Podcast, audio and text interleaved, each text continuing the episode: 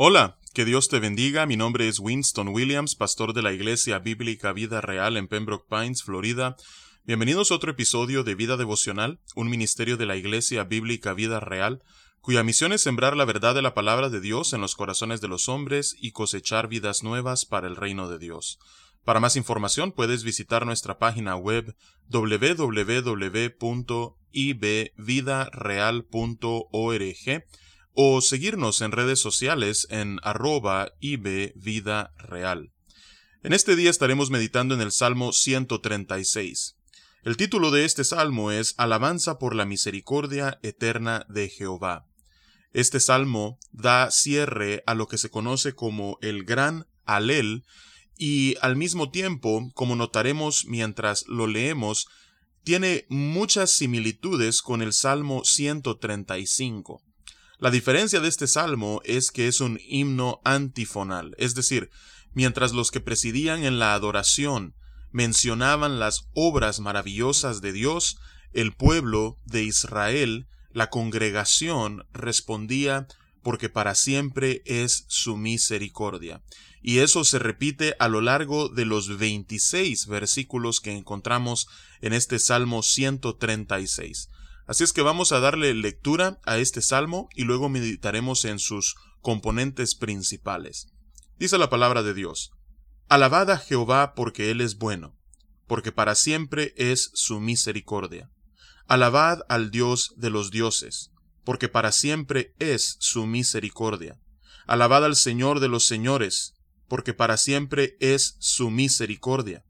Al único que hace grandes maravillas, porque para siempre es su misericordia, al que hizo los cielos con entendimiento, porque para siempre es su misericordia, al que extendió la tierra sobre las aguas, porque para siempre es su misericordia, al que hizo los grandes lumbreras, porque para siempre es su misericordia, el sol para que señorease en el día, porque para siempre es su misericordia, la luna y las estrellas para que señoreasen en la noche, porque para siempre es su misericordia.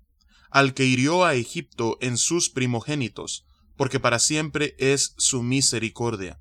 Al que sacó a Israel de en medio de ellos, porque para siempre es su misericordia. Con mano fuerte y brazo extendido, porque para siempre es su misericordia. Al que dividió el mar rojo en partes, porque para siempre es su misericordia, e hizo pasar a Israel por en medio de él, porque para siempre es su misericordia, y arrojó a Faraón y a su ejército en el mar rojo, porque para siempre es su misericordia, al que pastoreó a su pueblo por el desierto, porque para siempre es su misericordia, al que hirió a grandes reyes, porque para siempre es su misericordia, y mató a reyes poderosos, porque para siempre es su misericordia. A Seón, rey amorreo, porque para siempre es su misericordia. Y a Og, rey de Basán, porque para siempre es su misericordia. Y dio la tierra de ellos en heredad, porque para siempre es su misericordia. En heredad a Israel su siervo, porque para siempre es su misericordia. Él es el que en nuestro abatimiento se acordó de nosotros, porque para siempre es su misericordia, y nos rescató de nuestros enemigos, porque para siempre es su misericordia, el que da alimento a todo ser viviente, porque para siempre es su misericordia. Alabad al Dios de los cielos, porque para siempre es su misericordia. Que Dios bendiga su palabra. Vemos entonces en este salmo que se nos dan varias razones por las cuales debemos de alabar al Señor. Obviamente, una de esas razones, la que se repite 26 veces a lo largo de este salmo, es que para siempre es su misericordia, pero esa misericordia se ve en varias maneras. En primer lugar, se ve en su bondad. Dice, alabad a Jehová porque Él es bueno, el versículo 1. Y luego dice, alabad al Dios de los dioses, el 2, y alabad al Señor de señores, en el 3. Dios es el único verdadero Rey soberano sobre toda su creación. Él es un ser excelso y por tanto Él merece nuestra alabanza. Los versículos 4 al 9 describen lo que fue la creación de Dios. lo que fue la creación de esas grandes maravillas, el que hizo los cielos con entendimiento, el que extendió la tierra sobre las aguas, el que hizo los grandes lumbreras, al sol para que señoreasen el día y la luna y las estrellas para que señoreasen en la noche. Todo esto lo encontramos en los seis días de la creación que aprendemos en Génesis capítulo 1. Por ser creador, por ser sustentador, por ser el soberano sobre esa creación que Él ha hecho, nosotros debemos alabarle porque para siempre es su misericordia. Y vemos a ese Dios que es un Dios inmanente en la manera en la que Él interviene a favor de su pueblo. Y eso es lo que vemos a partir del versículo 10 hasta el versículo 15, cómo el Señor lo libró al pueblo de Israel de la esclavitud en Egipto. Dice al que hirió a Egipto en sus primogénitos, al que sacó a Israel de en medio de ellos, con mano fuerte y brazo extendido, al que dividió el mar rojo en partes, e hizo pasar a Israel por en medio de él, y arrojó a Faraón y a su ejército en el mar rojo. Toda esta historia la encontramos en el libro de Éxodo, y cómo el Señor estuvo con Israel después de que los liberó, cómo los defendió de Faraón y su ejército, cómo aniquiló a Faraón y a los suyos ahogándolos en el mar, y cómo el pueblo de Israel así fue liberado de su mano. Así es que por esa razón el pueblo de Israel debía alabarle, porque para siempre es su misericordia.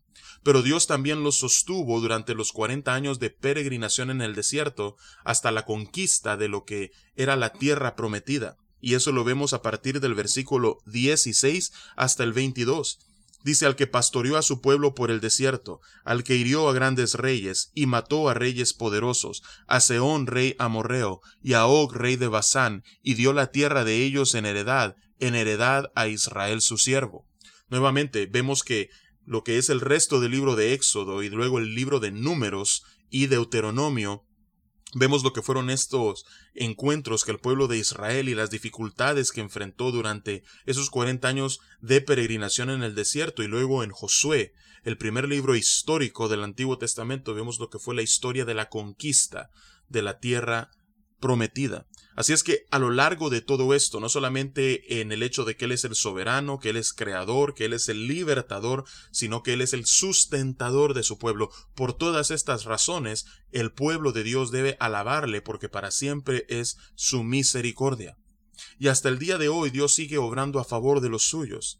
Dice a partir del versículo 23 hasta el 25, Él es el que en nuestro abatimiento se acordó de nosotros y nos rescató de nuestros enemigos, el que da alimento a todo ser viviente. Dios es aquel que cuida de su creación y en particular de su pueblo escogido. Esto incluye, por supuesto, a la iglesia del Señor. Así es que podemos nosotros alabar a Dios porque para siempre es su misericordia en la manera en que Él nos libra en tiempos de abatimiento al acordarse de nosotros, cómo nos rescata de nuestros enemigos y cómo provee para cada una de nuestras necesidades y así nos sustenta en todo momento. El versículo 26 cierra con una última exhortación, un último llamamiento a la alabanza al Señor. Dice, alabad al Dios de los cielos. ¿Por qué? Porque para siempre es su misericordia. Así es que si tú estás buscando una razón por la cual alabar a Dios, el Salmo 136 te da una de ellas que repite 26 veces a lo largo del Salmo. Y tú debes alabar a Dios según el Salmo 136, porque para siempre es su misericordia. Así es que esa es mi exhortación para ti en este día, que puedas ver la misericordia de Dios en las diferentes maneras en las que Él se manifiesta, obra e interviene en tu vida y por esa misericordia tú puedas alabarle porque es para siempre. Que Dios te bendiga y con su favor nos encontraremos mañana.